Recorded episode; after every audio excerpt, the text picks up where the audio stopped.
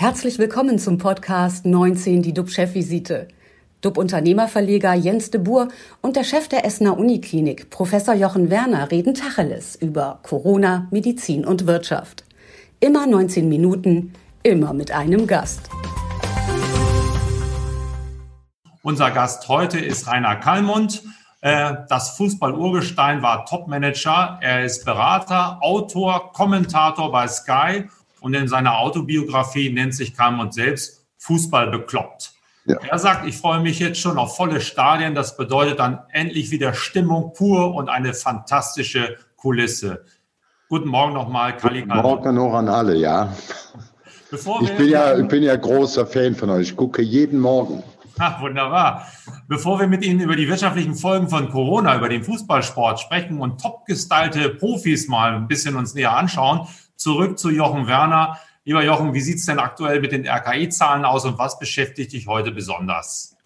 Ja, das Robert-Koch-Institut vermeldet heute 8072 Neuinfektionen und 813 Menschen, die an oder im Zusammenhang mit Covid-19 verstorben sind. Und mit diesen Zahlen will ich das heute auch mal dabei belassen. Wir werden heute sowieso noch den ganzen Tag über Verlängerung des Lockdowns hören.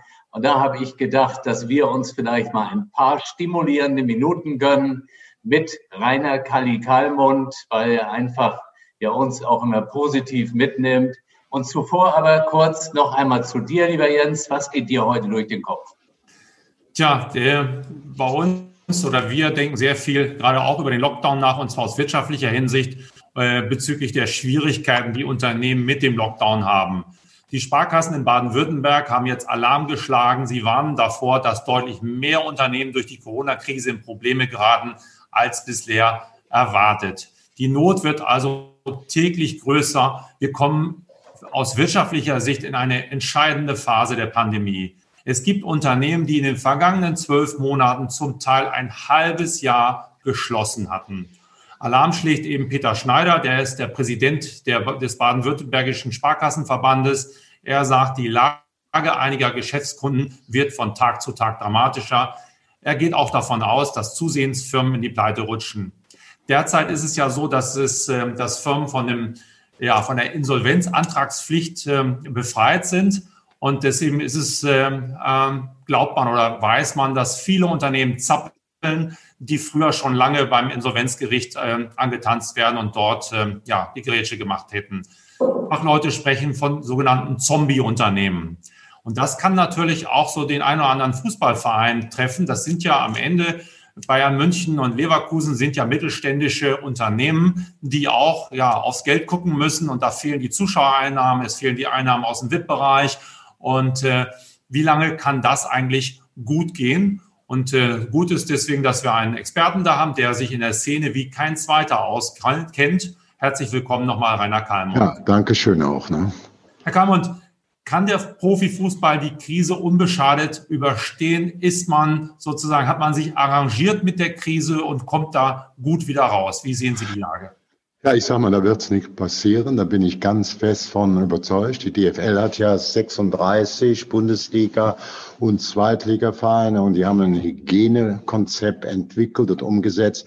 Das ist vorbildlich. Er wird im weltweiten Sport gewürdigt und auch äh, ausgenutzt und genutzt, würde ich mal sagen. Alle großen Ligen und Sportevents sind daran ähm, interessiert, orientiert, setzen das auch um. Das ist die NFL, das haben wir jetzt gerade erlebt beim Super Bowl, die NBA, Formel 1, Premier League, UEFA, einfach alles selbst. Ja, Karl Lauterbach hat seine kritische Haltung gegenüber ähm, dem Profifußball ja revidiert. Das will ja schon was heißen. Dafür muss man der DFL mit Geschäftsführer Christian Seifert an der Spitze und natürlich auch allen Medizinern und Mitarbeitern der Vereine ein großes Lob zollen. Das ist natürlich klar. Die Bundesliga, Bayer Leverkusen, die sind jetzt nicht die Nummer eins, sondern das ist Bayern München in der Frage der Mediziner. Die haben 30, 40 Mitarbeiter, da ist genügend Geld da. Man muss auch klar sehen, dass in der Bundesliga auch äh, jeder Bundesliga-Clubs schon in mindestens dreistelligen Millionenbetrag jährlich umsetzt. Ja, bei Ihrer Einschätzung, welcher Club steht denn zurzeit am schlechtesten da? Es wird immer wieder Schalke 04 genannt, dass die, stehen ja auch desaströs in der Tabelle da, dass die es nicht schaffen werden. Ist das jetzt umgerufen oder haben Sie da nähere Infos? Ja, ich werde mal so eine, am besten versuchen mit vier, fünf Zahlen. Das ist ja jetzt schwierig, hier mit Zahlen zu operieren. Also die Finanzsituation der Clubs sieht so aus, dass wir die letzte komplett abgerechnete Saison, also auch mit vollen Zuschauern, hat die Bundesliga und zweite Liga 4,8 Milliarden umgesetzt. Und das Geld kam also 1,7 Milliarden, das ist der Punkt eins, kam aus der nationalen, internationalen TV-Vermarktung. Da hat Seifert auch jetzt einen Vertrag abgeschlossen, der nur minimal darunter liegt für die nächsten Jahre. Dazu kamen 1,2 Milliarden Werbung, die ja natürlich im Wesentlichen auch mit äh, den Fernsehübertragungen zusammenhängt. Was ein Problem ist, 750 Millionen Transfers äh, sind eingenommen worden, hauptsächlich natürlich aus dem Ausland. Die Engländer haben fleißig bezahlt, da aber da auch Corona ist äh, läuft das vielleicht auch nicht mehr so. Und Sekt, die größte Position an vierter Stelle, die komplett weggebrochen ist, wo ein Riesentheater ist, sind natürlich die Zuschauereinnahmen. Die Bundesliga ist nun mal der weltweite Krösus, ne, das muss man sagen. 650 Millionen Euro wird in der ersten und zweiten Liga umgesetzt. Beste Stadioninfrastruktur, Weltrekord bei der Bundesliga, Weltrekord bei der zweiten Liga, 19 Millionen Tickets verkauft, muss man sich vorstellen. Aber das ist mit 650 Millionen, die dann wegfallen, komplett bei Corona, sind das in der Bundesliga 13 Prozent vom Gesamtbudget und in der zweiten Liga 16 Prozent. Was sage ich jetzt? Was mache ich mit den Ausgaben? Das sind 1,7 Milliarden. Ich mache auch nur vier Zahlen. Das sind ungefähr Gehälter äh, für knapp 60.000 Mitarbeiter, wobei da die 1800 Spieler, Trainer, Manager natürlich das meiste Geld kassieren. Dann gibt's der Staat wird äh, muss die Bundesliga nicht subventionieren und, ähm, wie bei anderen Unternehmen. Die Bundesliga zahlt jährlich 1,4 Milliarden neben Sozialabgaben, vor allen Dingen an Steuern. Das sind nochmal, das muss ich auf der Zunge zu gehen lassen, 1000 Millionen und nochmal 400 Millionen. Das, das ist schon eine Zahl. Und äh, wenn ich jetzt sage, was kann man dann in Zukunft, womit muss man mit rechnen, wenn es ganz hart wird? Ja, die 650 Millionen sind weg. Ganz einfach. Dann muss man sagen, ich muss äh, von den 1,7 Milliarden Gehalt mal auch 400 rein runterrechnen. Da spare ich nochmal 400. Das heißt auch 200 Millionen weniger Steuern. Dann hast du völlig eine Milliarde weniger einkassiert statt 4,8, 3,5 und hast auch eben die Möglichkeit, eine Milliarde musst du dann noch einsparen. Ich habe es gerade gesagt, das sind Gehälter, äh, 23 Prozent, rund 400 Millionen. Das sind dann noch 200 Millionen weniger Steuern und das sind rund 400 Millionen, die man nicht an, an äh, Transfereinnahmen hat. So. Und die Profis können mit 23 Prozent Gehaltsreduzierungen ganz, ganz gut leben, würde ich sagen. Ne? Also das ist dann im Moment Stöhnen auf allerhöchstem Niveau. Das waren jetzt wahnsinnig viele Zahlen, die müssen wir nachher. Ja, 4,8 Einnahmen haben wir gehabt beim kommenden, bei einem vollen Saison, 4,8 Ausgaben. Und wenn ich ja. jetzt die Einnahmen mehr habe, 650 Millionen Zuschauer, bisschen dran, so muss ich die Milliarde da hinten auch einsparen. Das ist in jedem Familie ist es so, in jedem kleinen Betrieb, in jedem großen Betrieb. Ich kann nur das ausgeben, was ich einnehme. Und wenn die Bundesliga eine Milliarde weniger hat und die Spiele dann eben drei und zwar, da muss man ja im Wesentlichen sparen. Kann man damit leben. Machen wir uns weniger Sorgen. Gibt es statt einem goldenen Steak, gibt es dann ein silbernes Steak dann okay? Ähm, nein, Wenn Sie, wenn Sie mal nach vorne schauen, die Bundesliga ähm, spielt noch einige Monate, dann ist die Europameisterschaft an. Gestern hat Jochen angemahnt, äh, muss sie überhaupt stattfinden? Darf sie stattfinden? Klar kann sie ohne Zuschauer, aber es werden trotzdem viele Menschen reisen, sich in Bewegung setzen, Karawanen werden äh, überall äh, aufschlagen. Ist es sinnvoll, dass sie stattfindet?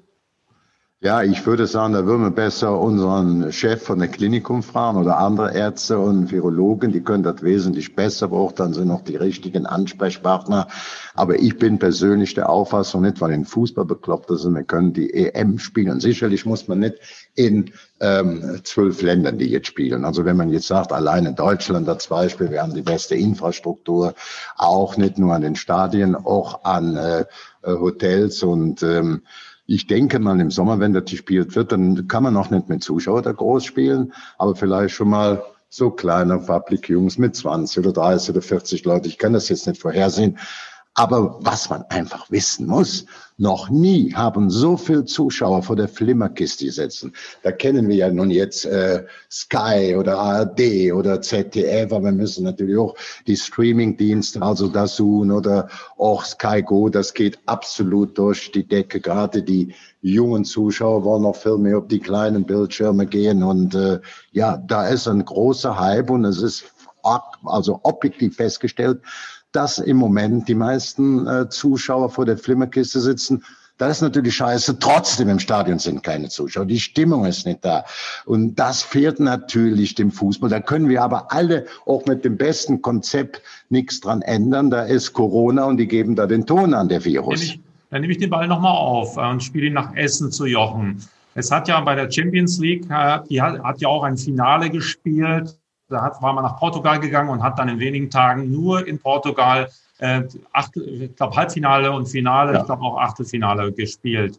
Ist das vielleicht etwas auch für die EM, was du vorschlagen ja, würdest, ja, eine Mini-EM zu spielen, möglicherweise nur im Ruhrgebiet oder so, wo ganz viele Stadien sind, aber weg von diesem großen Thema? Das ist effektiv mein Eindruck und auch meine Meinung, Jens. Äh, du darfst ja nicht vergessen, das war die Champions League mit Bayern München, die das gewonnen haben. Wir haben ja hier direkt vor der Haustür in NRW auch die Endrunde der ähm, UEFA äh, Euroleague auch ausgetragen und die sind vorbildlich über die Bühne gelaufen, also mit strengstem Hygienekonzept, was mit allen Verbänden, mit allen Teilnehmern, mit allen, vor allen Dingen spielen die Mediziner da eine ganz große Rolle bei. Da muss man ja immer sich noch verbeugen und äh, das ist hier auch direkt vor unserer Haustür so gelaufen, so dass ich sage, in einem Land ist das kein Problem, man muss es so verkürzen. Es wird dann eben, weil die Zuschauer vor der Filmekiste sitzen, weltweit übertragen. Vielleicht kann man noch so aus sportpolitischen Gründen noch sagen, ach, soll man noch in Holland spielen? Da, da gibt's dann da Amsterdam, Rotterdam, Eindhoven oder in, in, in Österreich mit äh, Wien und äh, Salzburg oder vielleicht noch in der Schweiz mit Basel, äh, Bern und Zürich. Aber wie gesagt, man, Deutschland ist ganz locker in der Lage, diese EM aufgrund der vorhandenen Stadien, aufgrund der, der Entwickler, wir sind ja der Entwickler unser DFL Seifert von diesem, äh, von diesem Hygienekonzept und das wird hier perfekt. Es gibt immer noch ein, zwei Bekloppte, die gibt's immer, die sterben nie aus, den muss da richtig einer auf den Sack brummen, mit Geld, mit Sperren, weil es ja auch ein Verstoß gegen das Interesse der Gemeinschaft, der Solidarität, Kinddisziplin, wie jetzt zuletzt Embolo, da muss es richtig knallen, da muss es richtig wehtun, da müssen die anderen richtig spüren, dass es rund geht. Wer dann verstößt, das ist nicht mehr eine persönliche Sache des Spielers, auch nicht mehr nur des jeweiligen Vereins, sondern der ganzen Liga, dem gesamten Fußball.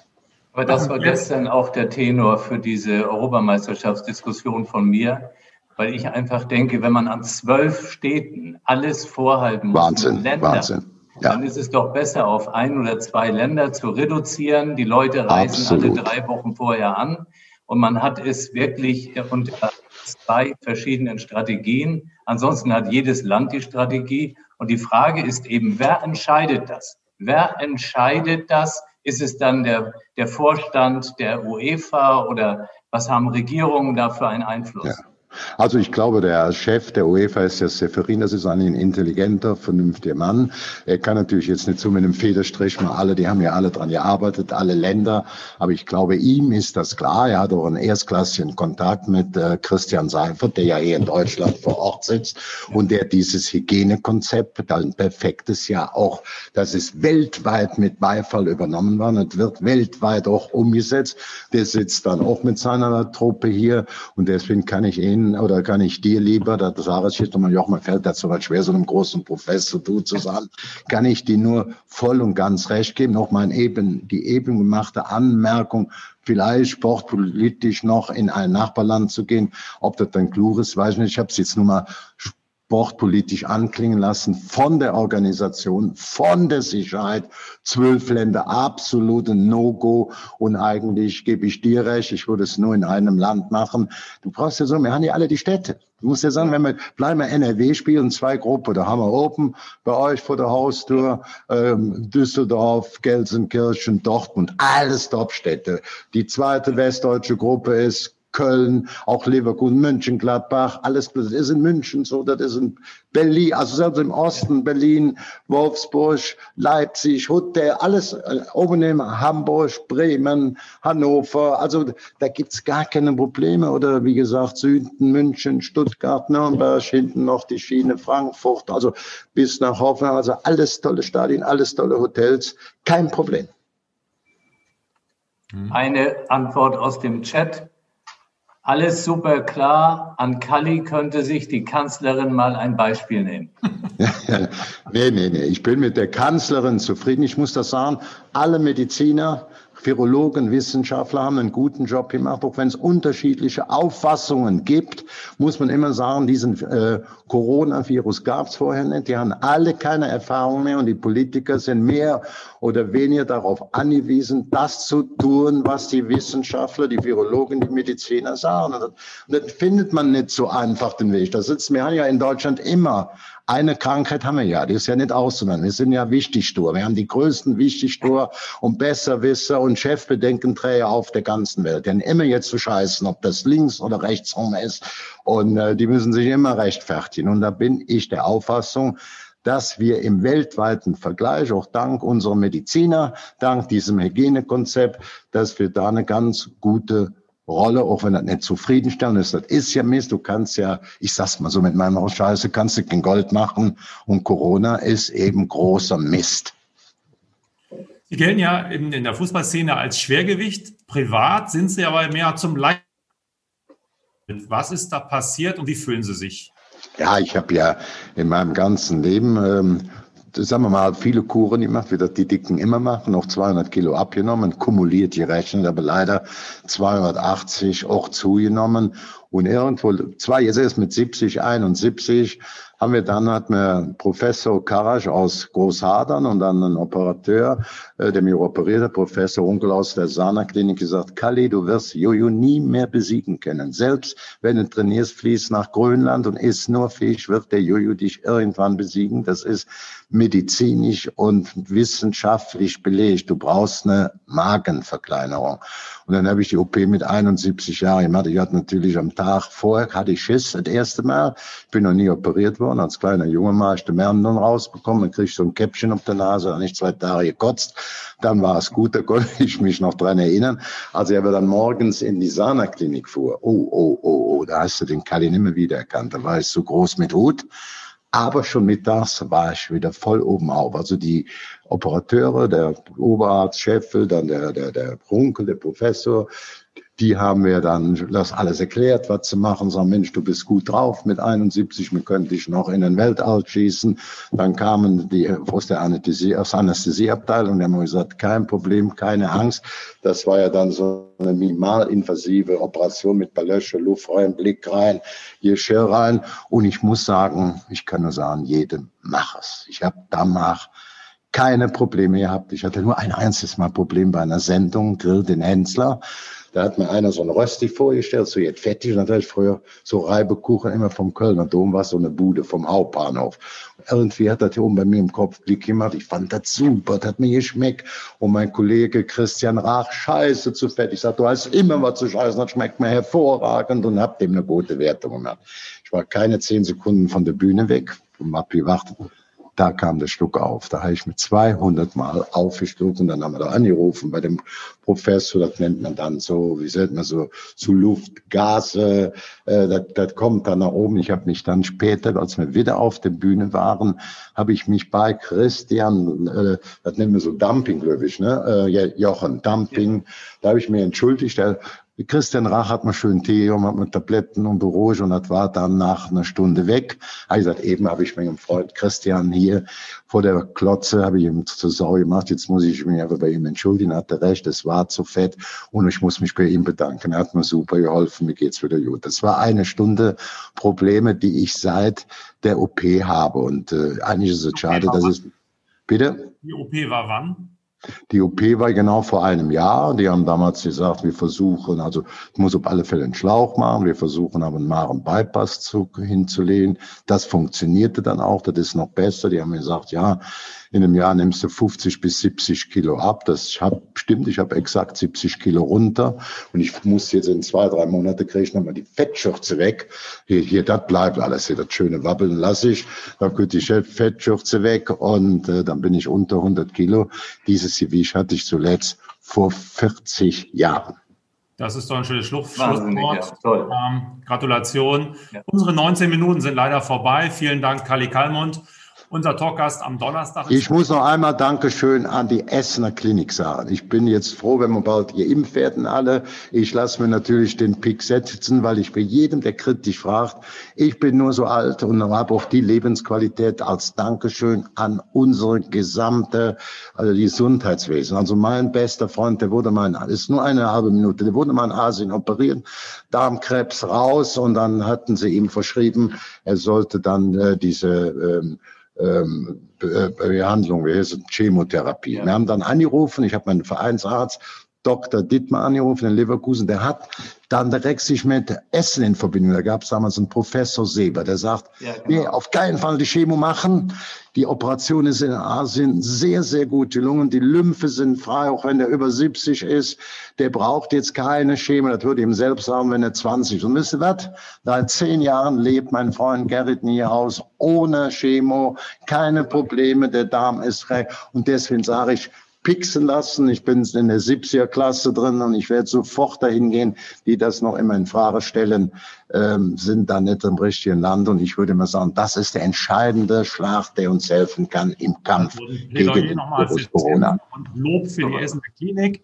Und morgen haben wir einen neuen Talkgast, nämlich Tobias Lucht. Er ist leitender Sozialpädagoge bei der Kinderstiftung Die Arche in Hamburg und kann uns berichten, wie schlimm Homeschooling für die Kleinen ist die vor allen Dingen aus prekären Verhältnissen kommen. Bleiben Sie gesund, klicken Sie rein. Dankeschön. Und äh, tschüss aus Hamburg. Alles, ja, tschüss hier auch. Wiedersehen, Gute. tschüss, danke, danke Professor und alles Gute. Das war 19 die DUB-Chefvisite als Podcast. Die Videos dazu gibt es auf watz.de und auf dub-magazin.de.